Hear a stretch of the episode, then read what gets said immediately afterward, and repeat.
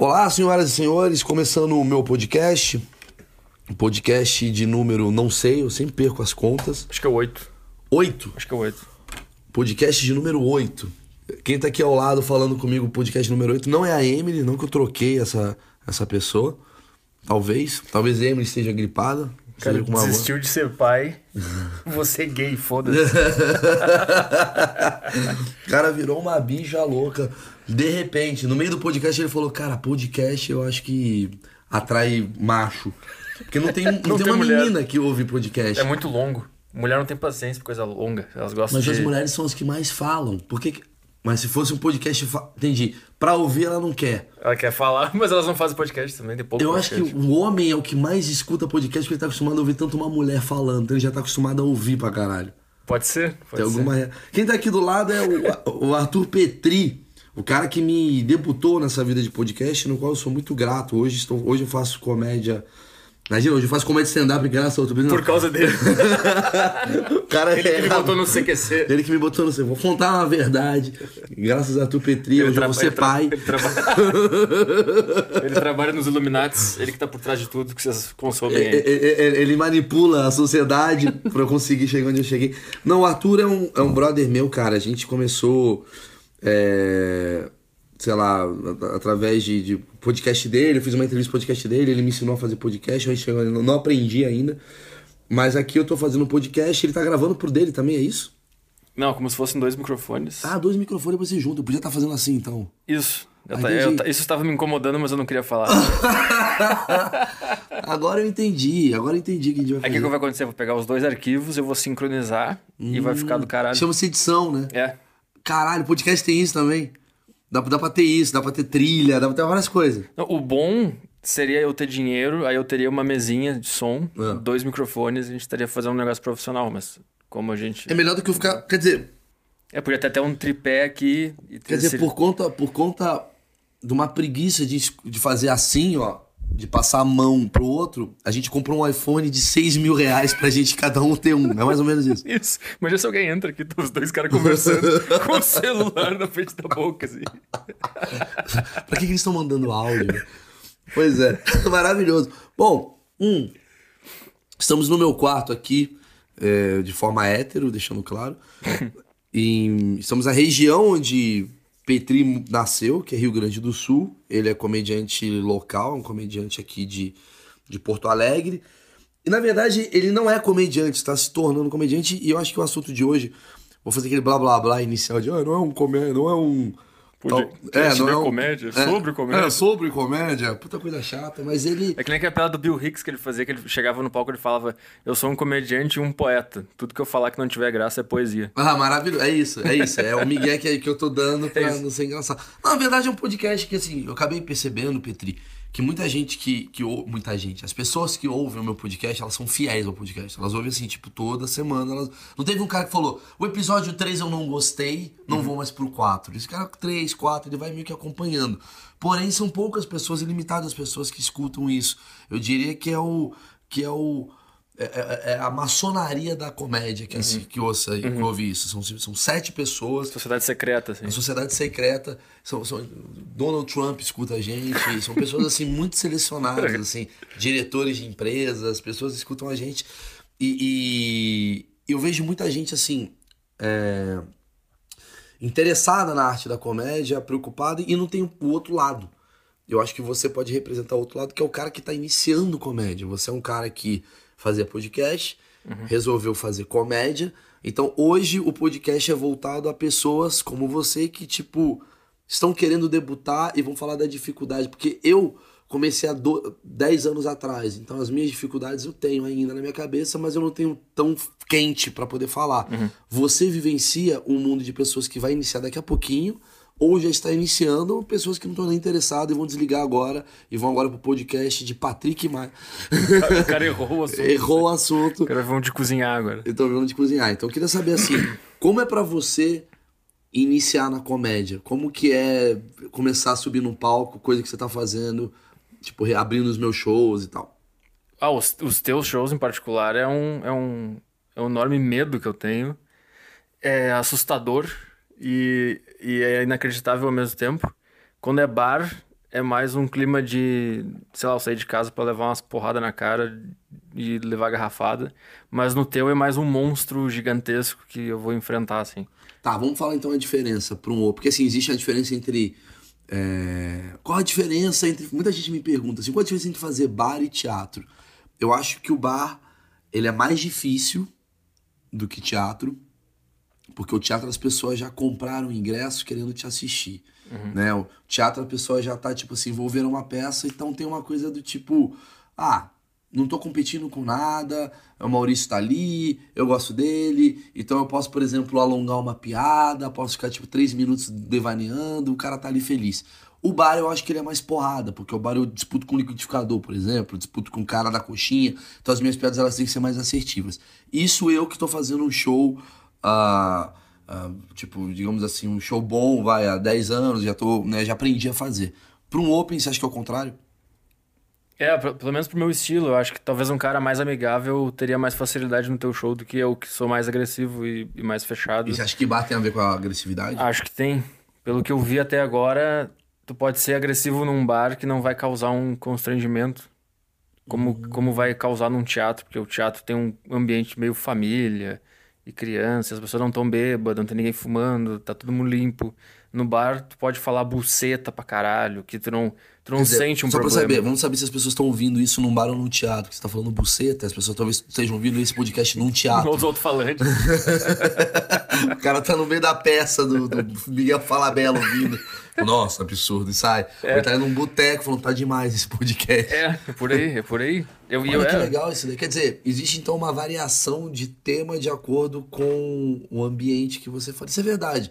Quando eu, eu, eu, eu via, na verdade, outra coisa. Assim, no bar eu sentia uh, que a putaria ela é mais aceita do que no teatro. Você sente que o texto agressivo ele funciona mais. Mas você não sente que no teatro, por exemplo, no, no bar, por exemplo, temas mais você fala muito de suicídio, você aborda muito depressão. Esses temas não tem nada a ver com bar? Acho que tem tudo a ver com bar. É mesmo? Eu acho que o, o bar ele é um, ele é um ambiente é, ruim. As pessoas não saem pro bar porque elas estão felizes, porque elas estão buscando felicidade.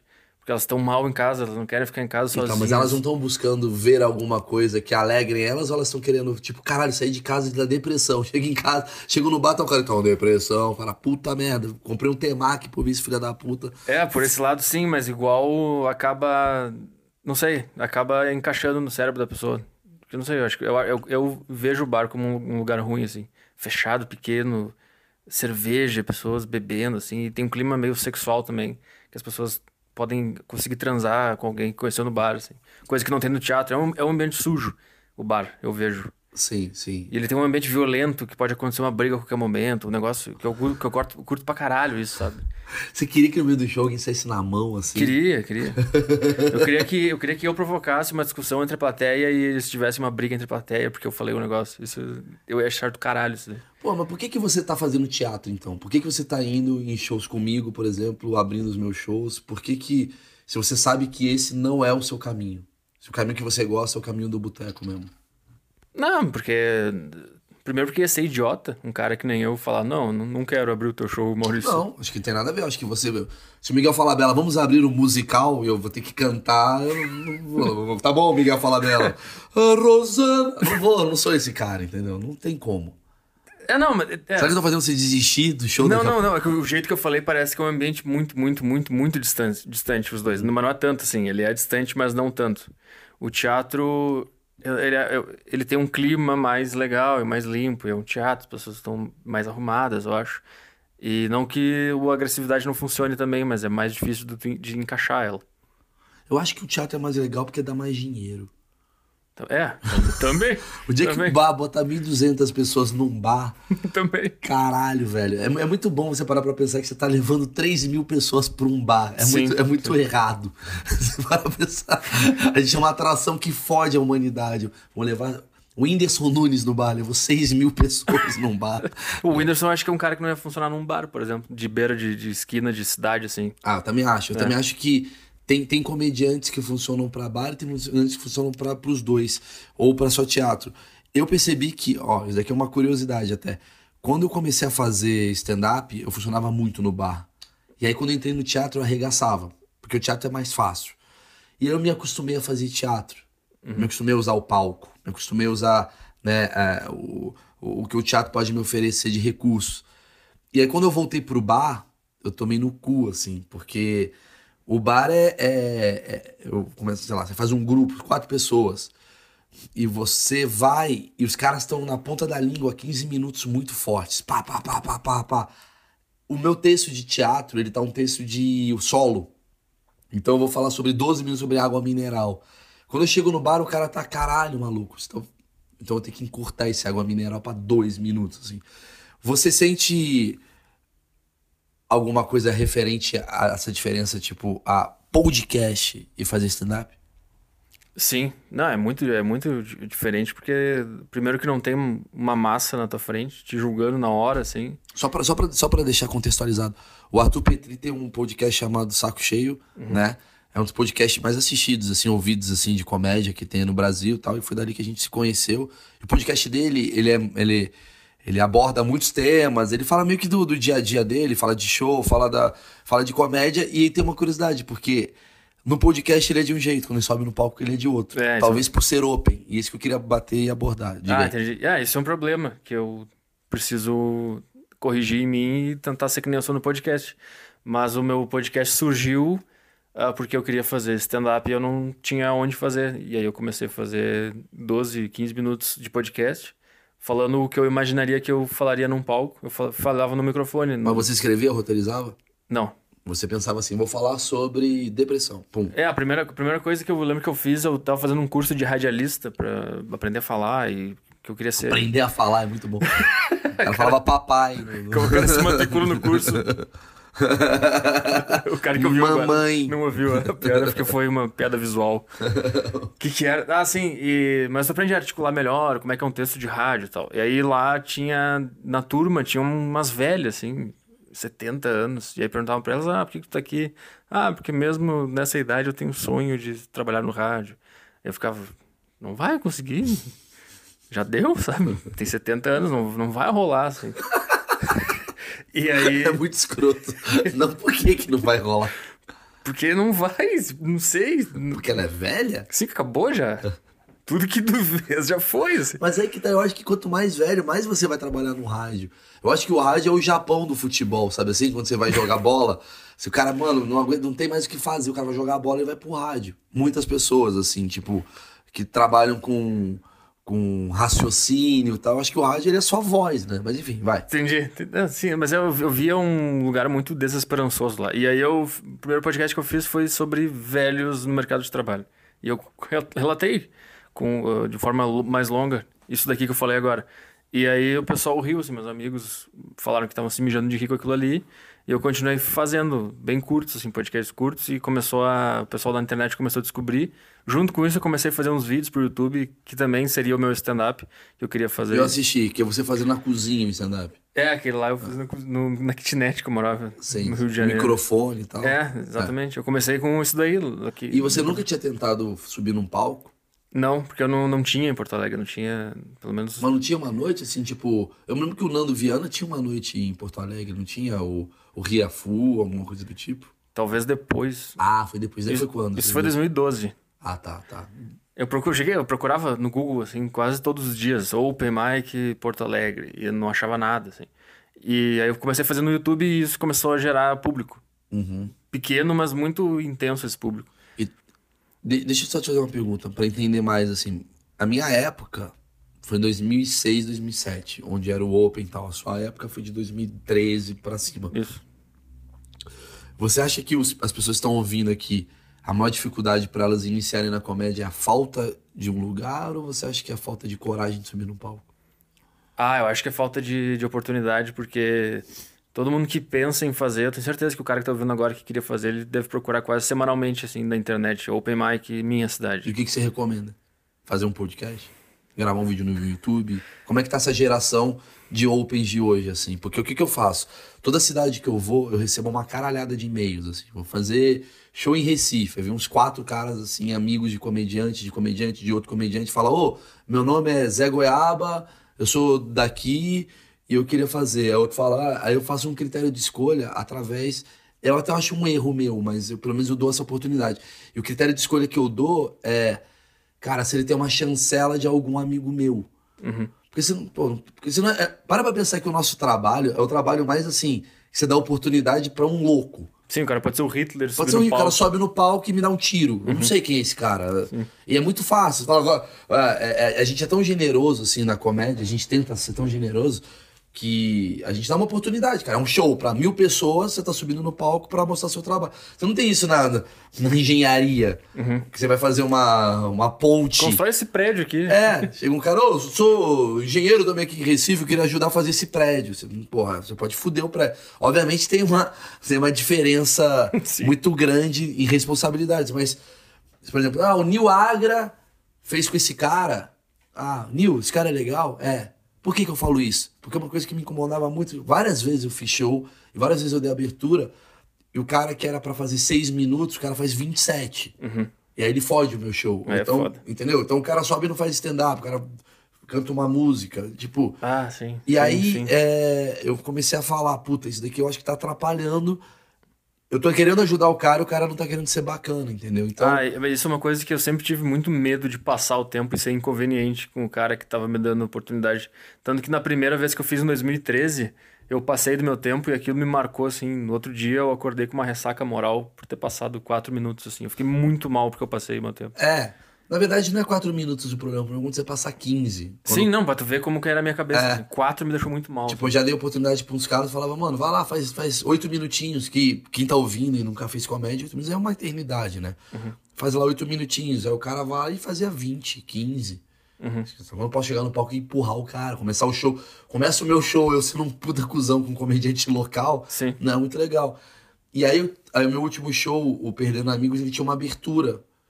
Que Era uma abertura anti-open, né? Porque eu tinha uma abertura, então não dava pra ter um cara fazendo pra depois entrar nessa abertura, o show ia ficar muito longo.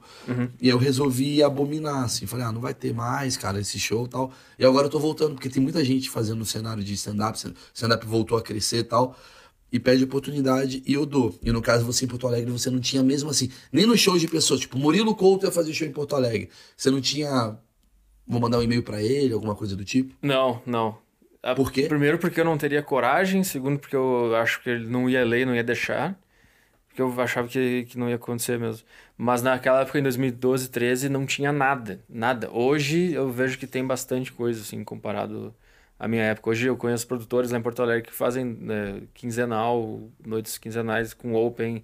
Tem uns caras fazendo um barzinho na Cidade Baixa, que é um Você bairro, fez um open comigo, né? Você abriu o meu show lá em Porto Alegre e tinha um menino também. É, E ali vocês ficaram parceiros. já brigamos já. É mesmo? Por qual motivo? rolou uma. Bom, eu fiz lá o, show aquele contigo, e aí eu conheci ele lá. Aí na próxima sexta, aquilo foi no domingo, teu show. Na próxima sexta ele organizou, ele tinha organizado um show com outros caras, outros comediantes de Porto Alegre. Ele me botou pra fazer open.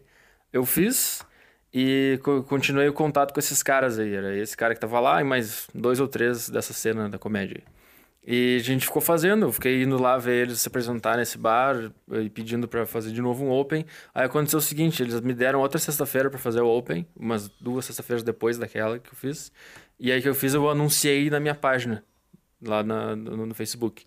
Eu, eu falei, ah, Uma pessoal... página grandezinha. né? É, tem 20 mil likes. Aí eu anunciei pra, pra minha galera e eu falei, ah, eu vou fazer uma apresentação nesse bar aqui, tal dia, tal hora, blá blá blá. E aí os caras ficaram bravos comigo porque eu não falei que ia ter mais gente. Esse foi o primeiro, a primeira treta que rolou, assim. Daí eu falei, porra, sei lá, não vai mudar nada, vocês vão estar lá. Quem for me ver vai ver vocês também, assim, não é um... Tem por que ficar bravo. Já começou aí o problema.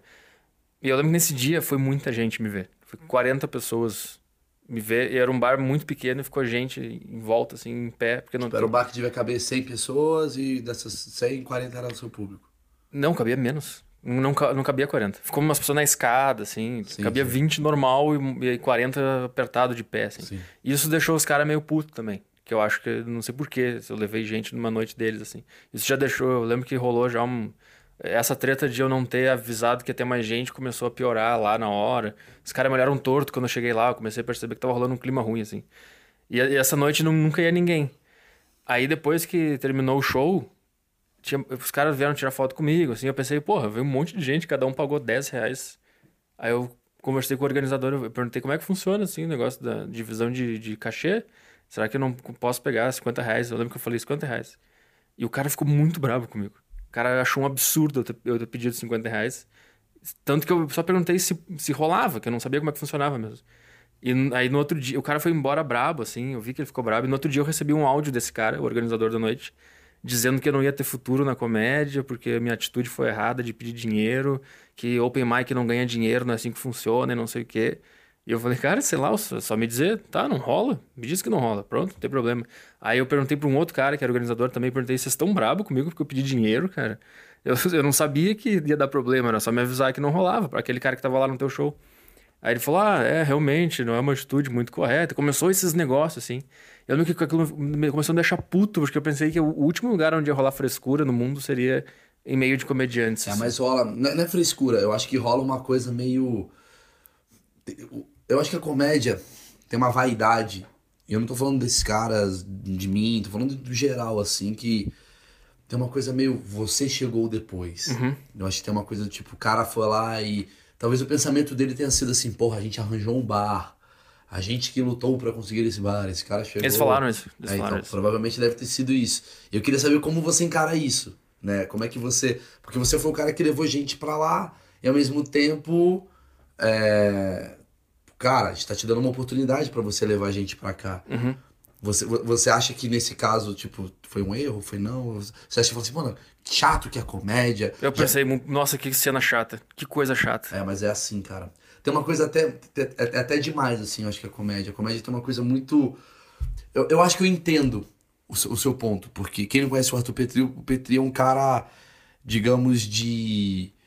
Conhecido até por ser um cara de posições muito de direita né? Eu acho é, que a cena de comédia. A cena, não tô falando dos comediantes, a cena comédia é uma coisa muito artística uhum. barra social, no sim, sentido sim. de todo mundo aqui é igual. Por exemplo, eu vejo o Nathan, que eu sempre é, falo com clareza, assim, o Nathan para mim é o socialismo na comédia. É um lugar que todo mundo junta o dinheiro para bancar o lugar, não ganha nada, se fode e as pessoas vão lá e nem pagam. Uhum. E aí, ao mesmo tempo, tem você que eu entendo que assim, você é um fudido, que não tem grana, foi lá e falou, mano, me dá 50 contos, você pode me ajudar aqui. O que eu acho que foi errado foi você não ter combinado antes. Como é que vai ser lá? Eu posso, eu vou ganhar um cachê, não tem, eu não entendo desse mercado. Eu acho que as pessoas elas acham que todo mundo da comédia já nasce sabendo como é que funciona a própria comédia. E eu acho que isso foi ruim para você, porque você já se desestimula a conseguir fazer uma cena e montar uma cena no próprio região onde você tá. É, mas aí que tá. Como eu, eu sou bem radical, assim, eu não aceito frescura. Eu mandei esses caras tomar no cu, falei sobre esse caso no meu podcast, fiz piada sobre isso, falei merda pra caralho deles. E o que aconteceu? Tem um cara no meio dessa galera que ele, ele tem um humor parecido com o meu. E ele também se sentia excluído daqueles caras, ele não gostava muito. Hum. O que aconteceu é que ele se juntou comigo e a gente começou a fazer coisa junto. Quarta-feira eu fiz com ele. Por que, que você não faz uma noite em Porto Alegre, já que você sabe o caminho de chamar pessoas?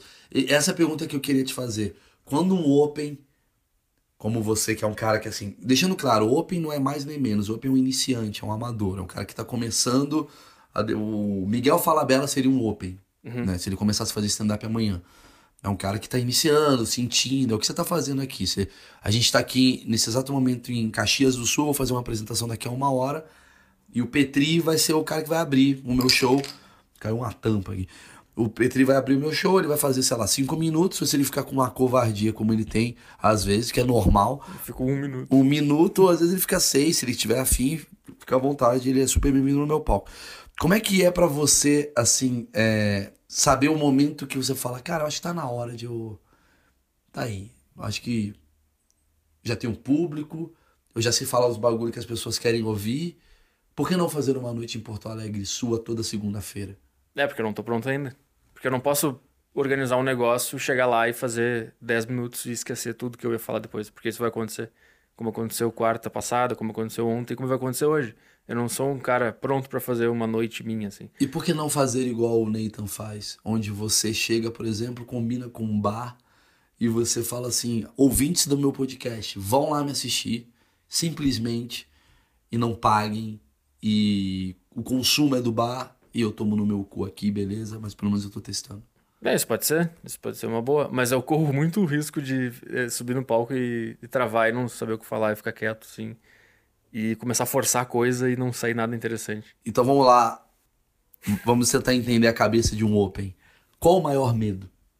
O maior medo é esquecer o que o programa vai falar e ficar em silêncio. E aí tu não pode ficar em silêncio, daí tu vai ter que improvisar. Mas como tu é um merda sem talento, tu vai improvisar muito mal e vai foder tudo. E o que, que é fuder tudo? É Eu vou fazer uma, vou fazer perguntas retóricas até pro ouvinte entender que os maiores medos que você tem, eu já tive, tenho algumas vezes e essas pessoas devem ter isso, talvez deve ser um bloqueio mental pra elas. Então, vou te fazendo pergunta. Fuder o quê? O que, que você acha que você tem que vai fuder? O que, que o legado Arthur Petri pode ser atrapalhado e corrompido com uma apresentação ruim? Ah, que querendo ou não, eu quero fazer um espetáculo do caralho. Eu quero que os caras me vejam e pensem, pô, que legal esse cara aí. E vão procurar meu nome no Instagram, no Facebook e curtam minha página, começam a ouvir meu podcast. Eu quero gerar isso. Esse é o meu objetivo. Então, quando eu não alcanço isso, eu fico. Frustrado. Eu fico mal, puta, joguei fora essa oportunidade. Tinha 500 pessoas pra ver o cara, ele deixou eu abrir e eu não aproveitei. É isso que passa na minha cabeça. Tá, mas ao mesmo tempo, você não acha que você só vai conseguir isso se fudendo muito? Sim, com certeza. Só que eu tô sempre mais perto de parar de me fuder, né? Eu sempre penso, será que vai ser hoje? Será que vai ser na próxima? Todo dia eu penso, hoje eu não, hoje eu não vou me fuder. Não que eu tô torcendo, eu sei que eu vou me fuder, mas eu espero que hoje seja o dia que não. O show é daqui a pouco. Você acha que você vai tomar no cu? Vou, Por quê? porque duas coisas. Um, porque eu sei que meu material não é muito bem aceito. E dois, porque eu vou esquecer muita coisa e tem muita ligação entre piadas que eu esqueço e daí ela não Por que, faz que seu material não é bem aceito? Vamos lá. Então, vamos fazendo perguntas que a gente vai tentando definir, tipo, a cabeça de um cara que tá subindo no palco pela primeira vez, às vezes, assim. Tá, pr- primeiro ponto, porque eu já sou um cara na minha vida que eu não sou bem aceito. Em, em ambientes sociais, faculdade, escola, E família. tu resolveu falar com o público. Todo mundo fala, ah, tu é tímido, tu é antissocial e tu quer subir no palco. Por quê? Eu sou doente da cabeça. Essa é a única explicação. Ou isso daí é um escape. Também, eu quero ser aceito, é carência. Então você quer ser aceito. Quero. Você gosta de ser um cara querido. É, eu gosto de ser escroto e de ver pessoas brabas comigo porque eu falei um negócio, mas ao mesmo, ao mesmo tempo eu gosto das pessoas que gostam que eu faço isso. É muito maluco. Entendi. Então você na faculdade, sei lá, no colégio, você é um cara que ninguém gostava muito. Você é um cara sozinho. Sim, sim. É, é, tipo assim, pra ter uma noção, eu tava sentado uma vez no saguão na faculdade, no intervalo. Aliás, eu tava matando aula porque eu não aguentava mais aquela faculdade. Faculdade de que que você fez? Jornalismo. Aham. E as pessoas já me conheciam lá, já sabiam do podcast, tinha dado um problemaço lá com o pessoal. E ninguém gostava de mim. Aí passou um cara, assim, o cara tava fumando sozinho na chuva, assim. E eu fiquei olhando pro cara, esse cara não deve gostar de mim também. Aí ele foi começar a voltar pra sala de aula, assim, ele me olhou de canto, assim, chegou perto e falou, tu é o Arthur Petri?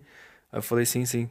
Ele falou, cara, continua lá, gosto muito de ti. E foi embora. Como se a gente fosse dois caras, assim, dois homossexuais na década de 50, assim. Ninguém podia saber que, que ele me curtia e que eu era o cara, assim. E foi embora, assim. Você acha que as pessoas não gostam de você, assim, pelo fato das suas posições serem muito radicais? Será que é isso que, que ferra? É, tipo, eu não tenho posição nenhuma sobre nada. Eu sou muito burro. Eu não, eu não sei nada. Eu não sei qual é a solução do Brasil, eu não sei qual é o sistema econômico que ia funcionar. A única coisa que eu gosto de fazer é de me divertir. assim. Eu- a única coisa que eu vejo que dá pra fazer no mundo é se divertir e não levar nada a sério. E quando alguém leva alguma coisa a sério, se torna mais engraçado falar daquilo. Porque tu vê uma pessoa braba. Por nada. E aí é ali que eu vou. É ali que eu falo no meu podcast. São essas coisas que eu falo. E essas pessoas ficam brabas porque elas levam a sério, elas têm ideologia e tal. Então, quando uma pessoa. Mas será que não, será que não falta uma espécie de tato pra poder falar aquilo? Eu, eu, eu sempre tive uma teoria, até falo pra você, que toda mulher gosta de ter a mão passada na bunda. Toda mulher adora você passar a mão na bunda dela, mas eu acho que pra você passar a mão na bunda dela, você não pode chegar passando a mão na bunda dela. Você tem que conquistar ela, tem que fazer ah, o jeitinho, pode de repente você tá enfiando a mão na bunda dela, ou outras coisas se, se tudo É, der é, certo. é que o meu público é um monte de vagabunda que quer que tu chegue passando a mão na bunda na hora, assim. Cê- Esse é o meu público. Então você acha que você vai ser restrito a um público, digamos, desses 50 pessoas, assim, né? Com essa cabeça de mentalidade de não vou tentar ah, ser um cara mais, digamos assim, sociável. É, é o pessoal que, que não tá nem aí pra nada, que é muito pessimista e desesperançoso sobre as suas vidas. assim. Quem são suas referências, então? De comédia? Bill Burr e Stanhope. Os dois. Doug Stanhope e Bill Burr. São as mesmas referências que eu tenho. Bill Hicks você falou também. Também, também. O Bill Hicks pra mim é, é Deus e que eu nunca vou alcançar. Eu nem vejo como referência, porque não tem como. E a referência que eu vejo, ah, eu posso pegar coisas, é o Bill Burr e o Stanhope. É, o Bill Hicks, o Bill Hicks ele, ele é uma referência também, né, da, da- dessa geração, né? O Bill Hicks, assim, quem não conhece o Bill Hicks, o Bill Hicks é um cara que faleceu já, um puta comediante, fumava, né, no palco, né? Ele tinha uma coisa bem, ele falava muito de cigarro, falava muito de, de, de Deus, de religião, ele era um cara bem controverso, assim. Mas eu achava o Bill Hicks um cara muito simpático. Você não achava isso dele no palco? Ou você achava que ele era um cara pau no cu o tempo todo? Ele era muito, ele era muito agressivo e muito pau no cu. Mas eu achava ele, eu- mas eu achava aquilo uma persona.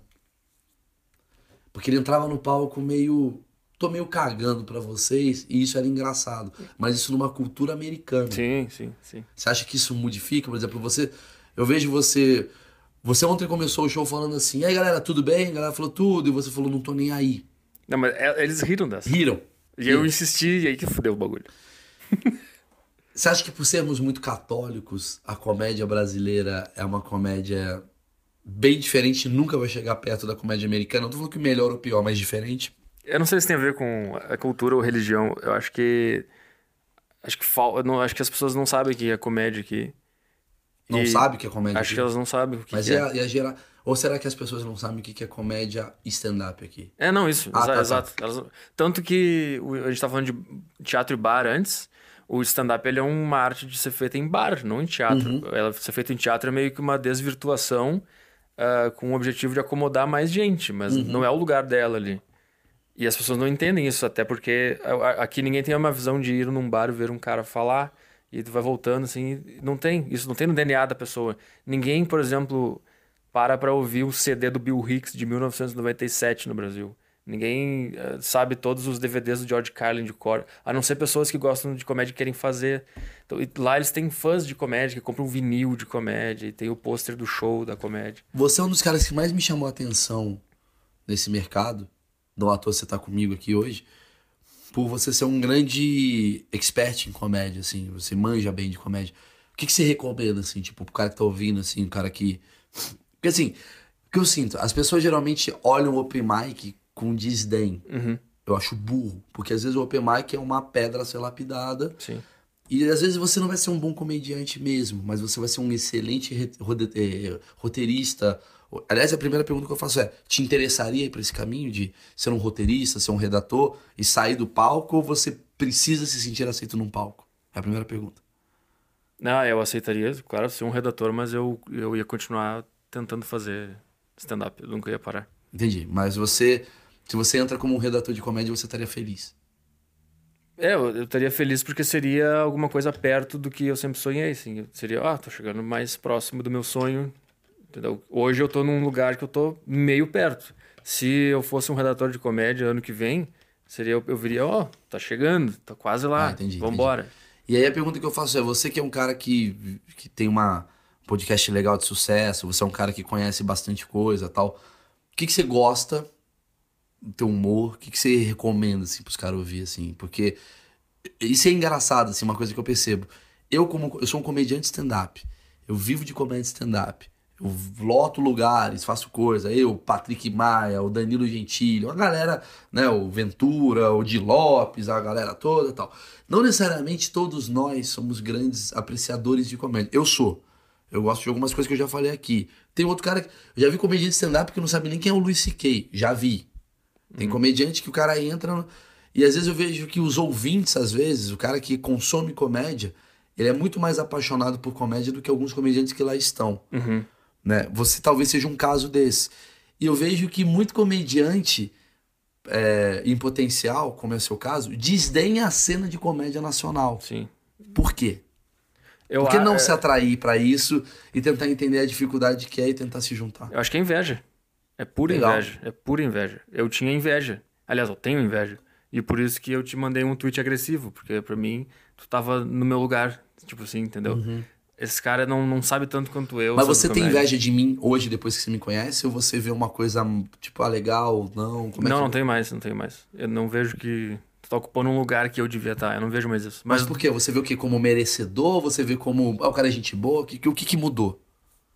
Porque eu sou o mesmo comediante que faz uma sessão com mil pessoas. não, porque eu percebi que tu tem essa noção na tua cabeça da comédia. Ah, entendi. Eu, eu Você tinha... começou a respeitar. Se você descobrir que o Afonso Padilha, que ele é um- realmente um comediante muito estudioso do assunto, ele sabe das mesmas coisas que você.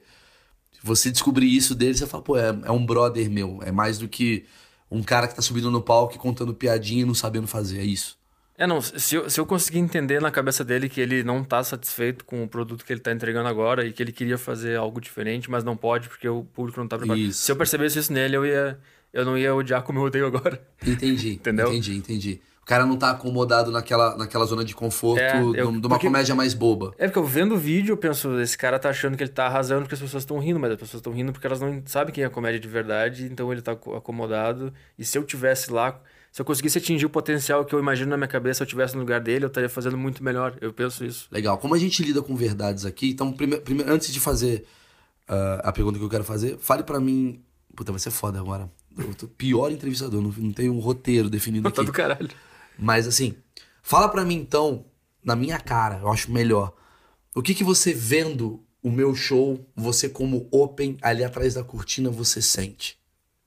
Assim, de tipo, puta, dificuldade, puta, o Maurício tá ruim, eu gostaria que ele fizesse isso, onde poderia chegar. Pode falar mesmo, assim, de boa. Acho que seria legal esse tipo de Não, papo. on- ontem eu pensei isso quando eu tava vendo. Eu pensei que tem muita coisa que ele tá guardando que ele queria falar, mas ele não sabe se pode.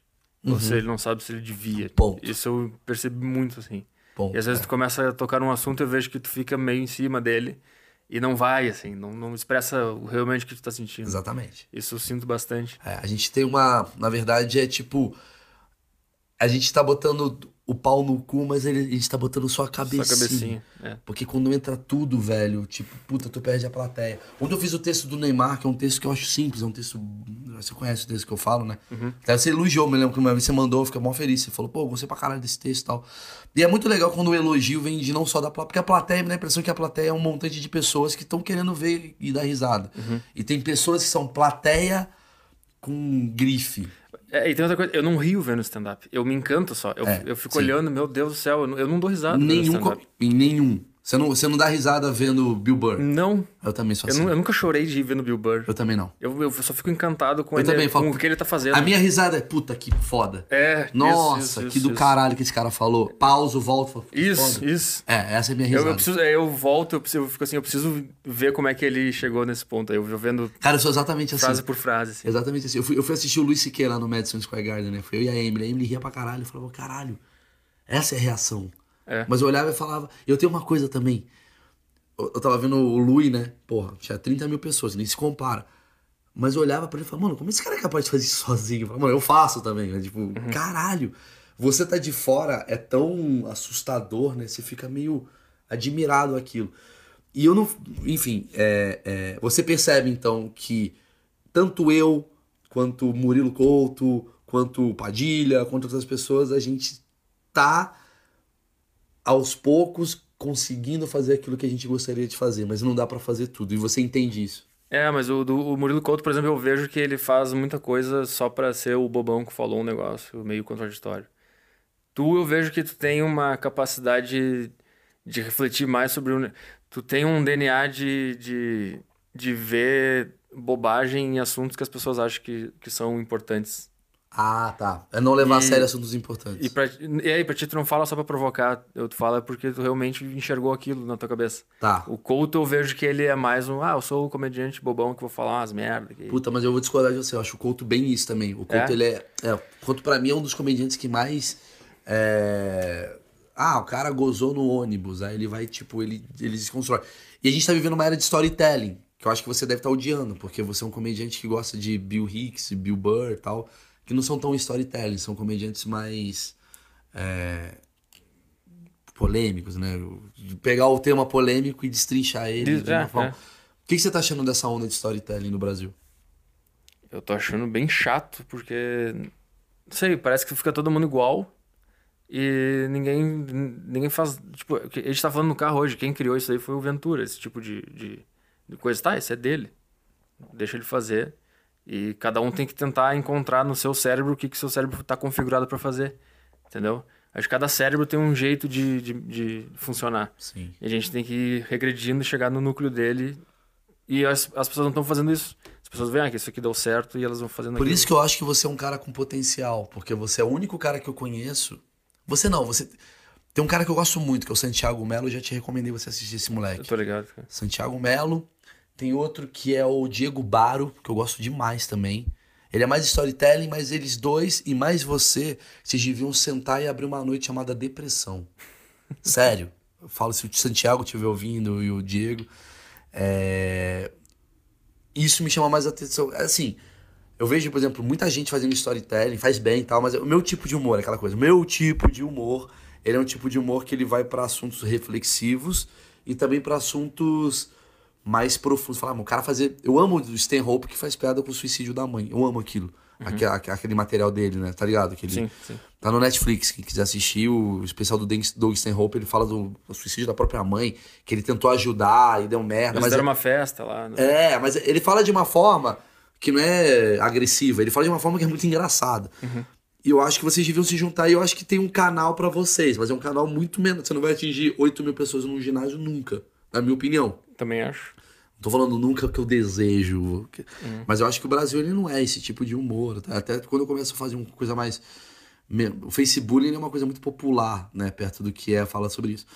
Então, eu- já que eu falei de Santiago Melo, já que eu falei do, do Diego Baro, já que eu tô falando de você, assim, que tipo de comédia, pra quem gosta ou quer conhecer?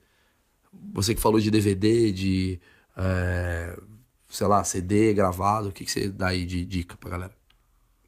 É, o Patrício O'Neill, acho que eu, se o cara não, não conhece nada, assim, conhece só o superficial, acho que seria o primeiro a, a ir procurar. E onde a gente encontra Patrícia O'Neill? YouTube. Vê tudo que tiver dele no YouTube. Tudo. Entrevista de rádio, entrevista de O televisão. O'Neill foi o cara que criou o Green Room, né? Não sei se... Mas foi um dos caras que mais fazia o Green Room, pra quem não sabe, é uma é tipo uma espécie de encontro, né, de comediantes pra falar sobre temas aleatórios. É, seria o... Os caras estão atrás do palco, antes de entrar eles ficam conversando, que, era um- uma sala verde atrás do palco. E eles ficavam ali falando merda e cada um ia entrando fazendo seu show, assim. Acho, é, essa é, o- eu acho que é a origem, mas não sei se ele, se ele criou, mas ele tem uma coisa que é... é o, o palco pra ele era uma extensão do Green Room, assim. Não era um, não era um show, ele, não fazia, ele, fala, ele seguia o mesmo jeito que ele era. Ia falando, assim. E tem o, show dele que tem no YouTube, que é bom pra caralho, é o The Elephant in the Room. Ele fica os 10 primeiros minutos do show é, criando coisa na hora com a plateia, falando. Cara, sem, que- sem entrar no texto. Quem faz isso muito bem é um cara chamado Russell Peters. Já assistiu esse cara? Não. Russell Peters eu assisti, é um indiano. Ele é um americano, né, filho de indiano e tal. Eu fui no show dele também, lá em Los Angeles, eu acho. E ele sobe no palco, o show dele é duas horas de show. Duas horas de stand-up. Eu faço duas horas de show, mas o meu show ele tem vários outros né, quadros e tal. Esse maluco, ele sobe no palco, ele faz uma hora, né, dez minutos. Uma hora de... Boa noite, e cara, tem um cara de boné na minha frente. Que porra é essa, velho? Boné, babá, de onde você veio? Pá, pá, pá, pá, pá. E tu fala, o cara é rápido, o cara é bom, o cara é agilizado. Eu fiquei impressionado, assim. Não sabia que o Patrício não tinha isso também. Tem muito. As entrevistas dele em rádio, ele faz os caras chorar de rir, os, os apresentadores. Assim. É inacreditável o que aquele cara fazia. E aí, pra. Outra coisa que eu digo assim: não, não vejam Louis C.K. Finge que esse cara não existe, porque todo mundo vê, todo mundo se influencia por ele. É. Então, eu acho que por mais que tu vá perder um bom cara aí, é um cara que já tá muito usado, assim, vai pra outros É lugares. uma boa dica isso. É. A gente tá vivendo. Eu sou, eu sou muito escola Luis C.K., cara. Eu sou muito um cara que. Quando eu descobri o Louis, eu fiquei, ah, eu vou tentar fazer esse tipo de, de formato meio reflexivo, assim, que é muito meu DNA. O Louis. Não é que o, o Louis. é que existe uma diferença entre você ser produzido e você en- encontrar aquilo que você gosta, né? Não é que eu olhei pro Louis e falei, hum, o Louis faz sucesso, então vou fazer dessa forma. Não. Eu falei, puta, é isso que eu sou. Eu sou exatamente igual esse cara de. Não igual a ele, óbvio, mas assim, de. As coisas que ele gosta batem muito com as coisas que eu, Eu- gosto. eu- o jeito que o cérebro dele funciona, eu consigo, Funciona eu consigo entender. igual. Eu acho que se sentasse eu e o Luiz aqui pra trocar uma ideia, eu acho que provavelmente algumas merdas que eu falaria da minha vida, eu acho que talvez ele até pescaria e falaria isso é interessante. Aham. Não que ele iria rir porque eu sou um comediante medíocre. Mas ele é uma coisa que eu falo, cara, não é possível que esse cara. Ter um pensamento tão parecido com o meu, assim, de coisas que eu já pensei anteriormente. Quem eu tinha isso também é uma dupla norueguesa chamada Ilvis. Não sei se você conhece esses caras. Não. O Ilvis é, é o dono da, do maior viral numa época de comédia do mundo, que era o What Does the Fox Say, que era uma. Ah, tá, tá. Tá ligado? What Does the Fox Say? Era uma, uma palhaçada que eles faziam musical.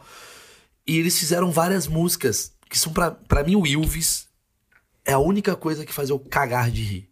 Cagar, de me debruçar e falar, eu tô passando mal, de tão engraçado que é. São dois noruegueses, e aí eu fui pra Noruega. E eu encontrei eles. Troquei ideia. Fez vídeo, né? Tem vídeo. Que, ó, eu lembro disso. isso é uma referência legal. Não eu entrevistando eles, mas o papo que eu tenho com esses caras. Porque esses caras são muito engraçados. Assiste no meu canal. Ilvis é com Y. Y-L-V-I-S. Assiste isso daí, escreve lá, vim pelo podcast, só pra eu saber se você vê. E eu entrevistei os caras, e aí é aquele negócio que eu tô falando do Luis C.K.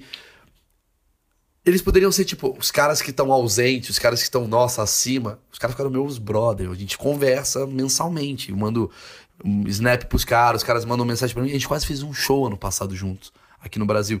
Então tem coisas assim que me dá a impressão que é tipo link de ideias, assim. Você fala, caralho, esse cara é muito parecido comigo. E o Lu eu tenho isso, assim, tipo, puta, velho.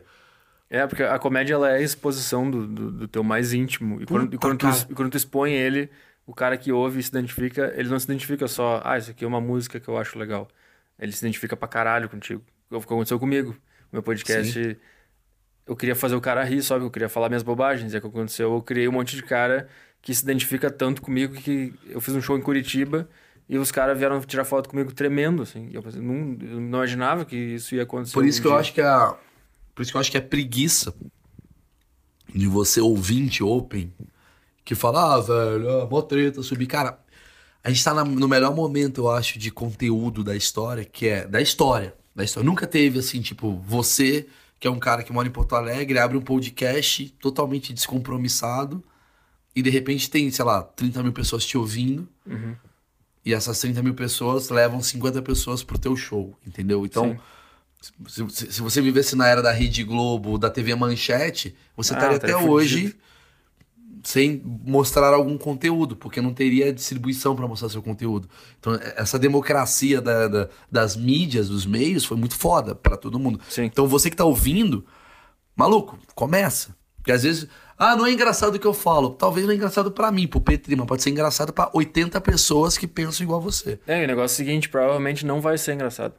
Também. O teu primeiro open mic provavelmente não vai ser engraçado. Todo qualquer grande comediante que tu ouvir e tu ir atrás de entrevista que eles falam sobre o primeiro open mic, todos eles falam, falam que foi a coisa mais Não, o meu foi genial. Cara é um, Eu era bom já desde Eu era um sempre. gênio, saí dali e fui pro Madison Square. Vem cá, continuando. Você falou de Patricia O'Neill, você falou de não ver Louis C.K. Me dá É, mais uns. Eu, eu tava pensando agora, eu não- sei, eu acho que tinha que ser uma coisa orgânica, tinha que, as coisas tinham que cair no teu colo e tu vai consumindo, porque eu nunca pensei, ah, agora eu vou ver comédia. Não, mas o que, que você ouviu que você falou? Caralho, uma das É. coisas mais geniais que eu vi na minha vida foi isso. É isso que eu, que eu tava Por exemplo, pensando. o Live at Beacon Theater do Louis C.K. pra mim é uma das coisas mais geniais que eu já assisti. Tá, pra mim era assim, ó, eu tinha muita raiva dentro de mim e eu não sabia o que fazer com ela. Era uma coisa que me incomodava e eu, e eu lembro que eu precisava tirar aquilo de algum jeito e não sabia como. Ela ficava presa. Aí eu conheci o Bill Burr. Vamos fazer aqui, salve. Ó. Peraí, que fudeu. Peraí, deixa eu aqui. Acho que eu tenho que ir embora. Fala, mano. Tô, tô, tô fazendo aqui o podcast aqui com, com, com o Petri. Ah, é? Vamos descer então. Posso, posso descer em cinco? Pode ser, pode ser. Beleza. O cara quer muito que a gente vá Valeu. embora. Beleza. Valeu. Tchau, tchau. Aí a gente tem que ir. Tá. Ele, eu não sei, ele segue gravando aí ou ele parou? Deixa eu ver.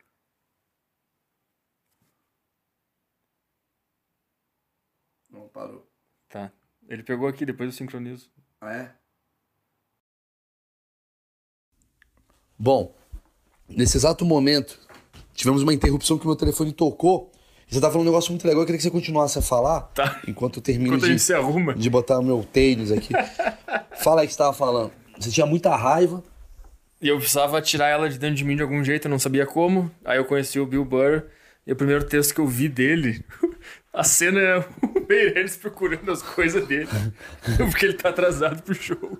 E nem tá ouvindo o que eu tô Eu falando. tô ouvindo, tô ouvindo. Pode falar. O primeiro texto que eu ouvi dele foi ele falando de feminismo. Eu achei aquilo muito foda, porque. Aquele texto que ele, que ele fala. Que ele fala da, da briga da mulher que ele teve. Não, é, do, é o mais antigo, é do Titanic. Muito bom, que é por que que o homem ganha um dólar a mais do que a Isso, mulher. Isso. É muito bom esse texto. E essa era uma das raivas que eu tinha na, em mim, que era esse negócio de todo mundo falar desses problemas da mulher e não sei o quê. E, eu, e, eu, e o jeito que eu tentava expressar minha opinião sobre isso causava é, problema, as pessoas não entendiam. E quando eu vi ele falando as coisas que eu pensava de um jeito que as pessoas riram, eu pensei, ah, tá aí, esse é o jeito que eu posso usar pra tirar a raiva de dentro de mim.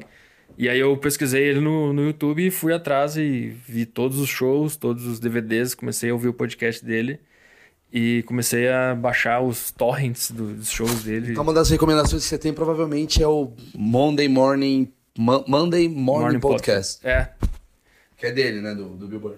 É. Eu iria até no, no primeiro especial que tem dele, tem até no Spotify, de 2007, que é Emotionally Unveilable, uma coisa assim. Você vai achar no Spotify, bota Eu o nome nunca dele. assisti. Eu acho difícil entender o inglês do, do Bill Burr. Eu preciso de coisa legendada, cara. Então, se algum ouvinte tiver coisas legendadas do Bill Burr, pelo amor de Deus, me ajuda nisso, Eu cara. legendei uns vídeos dele, tem no meu, meu canal do YouTube. Tem Pessoal, vários? tem alguns ali. Você legendou? Legendei. Porra, você podia. Por que, que você não vira o cara legendador da comédia nacional, cara? Porque. Não fechei a porta. Porque eu quero fazer comédia, não quero. Não, você podia também. você pode fazer outras coisas. Não, mas né? é muito trabalhoso. É, editar legenda é foda. É, isso é foda. Demora pra caralho. Eu não tenho tempo, mas. Bom, pra vocês entenderem, agora estamos 50 minutos de, de podcast. Acho que a gente falou aqui bastante. Eu tô indo agora pro show. Eu e Petri. Petri, você tá preparado pra fazer o show? Não sei, nem tô pensando nisso porque eu tô mais agradado pelo podcast aqui, tá mais legal. Então, eu- mas, mas você entende que eu acho que esse é o estado de espírito que você tem que sair. Você tá aqui, falando merda. Sim, sim. Sobe no palco. Por isso que eu achava o Green Room foda. O cara tá ali, É? atrás do, do palco, batendo puta. Daqui é o elevador que abriu. Térreo. Não, antes que a Emily escuta o podcast, tem uma mina falando térreo. É a mulher do elevador. Bom, eu vou encerrando aqui, Petri. Obrigado, cara. Foi do caralho eu te encontrar. Eu acho que abre luz, assim, pra quem tá começando também, pra ver que todo mundo se fode. E você é uma referência em podcast, assim, muita gente te ouve e tal. Teu público provavelmente deve estar aqui agora me escutando, vendo você de outra forma, então deve ser Sim. interessante. E quem não conhece o Petri, a dica que eu dou. Peraí, tô pensando em continuar o podcast enquanto a gente tá andando. Pode fazer no no Green Room lá, do Vamos, vamos andando. Tá. A gente tá aqui andando aqui. no saguão do hotel em Eu tô- Caxias. eu tô Daqui é o Ulisses, que é o produtor, tudo bem? Olá, tudo bem? Esse aqui é o. Ulisses, produtor do show. E a gente tava encerrando o podcast, a gente falou, vamos entrar no carro e Seguindo, continuar. seguindo o carro. Pode ser, Ulisses? A gente pode fazer o podcast Bora, aqui? vamos aí. Vambora. Isso daqui vocês estão vendo um som mais externo. Cara, é muito bom o podcast. É, como é que é? Móvel? um podcast móvel, cara. Pela primeira vez na história a gente tá fazendo um podcast móvel. Que é. Sabe uma coisa que eu percebi agora? É. Eu não arrumei meu cabelo. Não precisa, cara. É cabelo É só comédia. style. É só comédia. Posso falar? Eu sou muito um cara disso, assim. É, é, eu vivo muito essa porra do tipo. Maurício, a sua roupa. Que roupa, maluco? É comédia, mano. Não tem roupa. Mas também você não precisa. Eu, acho que o comediante que, que, que, que se, se preocupa muito com a roupa, ele tá tipo meio palhaço, assim, ah, meio. eu discordo. Ah, eu só acho muito O clown. Bill Hicks se vestia muito bem. O Bill Burr se veste muito bem. Porra nenhuma, Se velho. veste bem pra caralho, roupa social. No show de aniversário, no show especial de 10 anos, tu foi de paletó e gravata, então? Não, porque eu quis me levar a sério. Eu quis me levar a sério ali. Porque ali era um momento tipo assim, ah, eu vou. Porque tinha uma abertura também. Por que que tu esqueceu a gravata? Tu queria imitar o Louis C.K., fala a verdade. Não, eu vou te falar por quê. Porque tinha uma abertura é, no meu show de 10 anos de carreira. Eu tinha uma abertura que era uma abertura de eu falando que eu era muito foda. Que eu inventei a, o plano zero, o Fome Zero, bababá, bababá. E aí termina com: Senhoras e senhores, recebam no palco o futuro presidente da nação, Maurício Meirelles. Aí entrava eu, a Emily e um bebê negro. Era assim que entrava. Aí a gente entrava tocando um, puta hino, assim, bonito.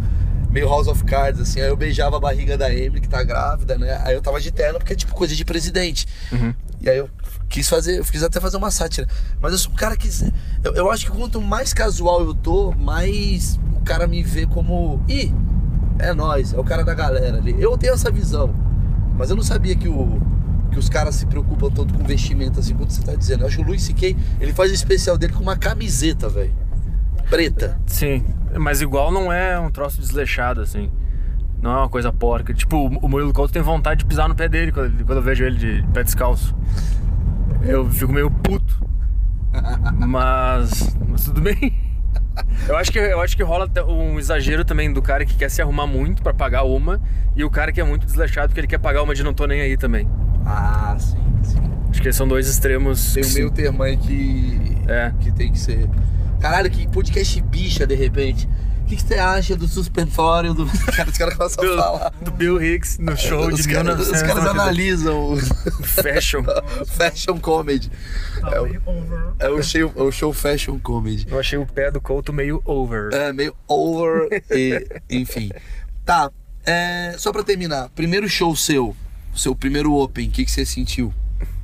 Ah, eu senti muita tristeza e depressão. Chorei pra caralho depois e no outro Caralho, dia. como a comédia mexe com você de forma errada. Não é esse o objetivo. Não, é que era, era, sempre foi uma coisa muito, muito forte na minha vida.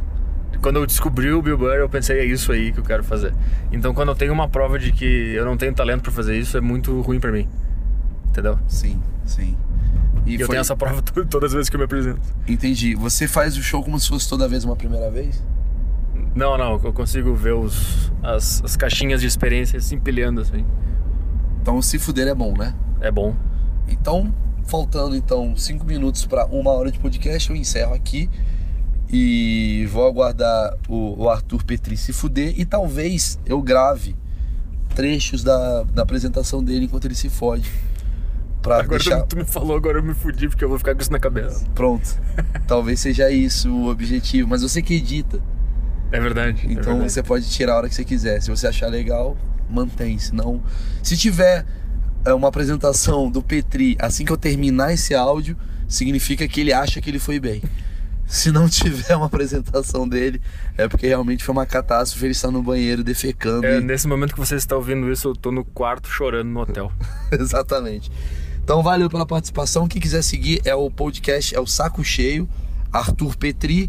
Ele tem fanpage, né? O Facebook Arthur Petri e tal. É. É um moleque que eu acho muito legal, tem coisas de experiência de comédia. E eu acho que devia, já vou falar isso primeiramente, eu acho que você devia ser uma espécie de de catalisador de comédia. Você que tem referência, você que tem acesso, você que tem né, ah, ah, material pra caramba de comediantes, que você tá falando do Patricio Neal, tal, tal, tal. Você podia até jogar no seu canal até para as pessoas verem, né, o que que tem. Aham. Eu acho que seria uma coisa legal pra comédia. Eu acho que o seu público e o meu público buscar isso, entendeu? É uma boa, é uma boa. Falar mais sobre isso. Não só falar, mas divulgar mais, entendeu? Aham. Eu às vezes eu coloco no meu Facebook, olha só esse texto do Patricio Neal, a galera fala quem é? Uhum. A galera não quer ver isso, a galera quer ver o, sei lá, o meme do Ronaldo pegando travesti. Ah, é, tem, tem um pessoal do- na- no meu público, um percentual que conhece bastante comédia também e tem fãs de Patricio Neal, assim, também, que conhecem bastante coisa. Então venham pra cá também que a gente vai falar sobre comédia o tempo todo. Acho que fazer essa, eu percebi que o público, cara, ele faz uma incursão entre podcasts. O público que me ouve, ele ouve você, Uhum. ouve o Murilo, ouve não sei quem. O podcast ele meio que vira uma, né, uma, Uma, grande comunidade. uma grande comunidade de pessoas, de pessoas que usam suspensório e a gente recrimina. tá certo, senhoras e senhores? Obrigado. Esse foi o podcast número 8 de Maurício Meirelles, esse que vos fala. Valeu, Petri. Valeu.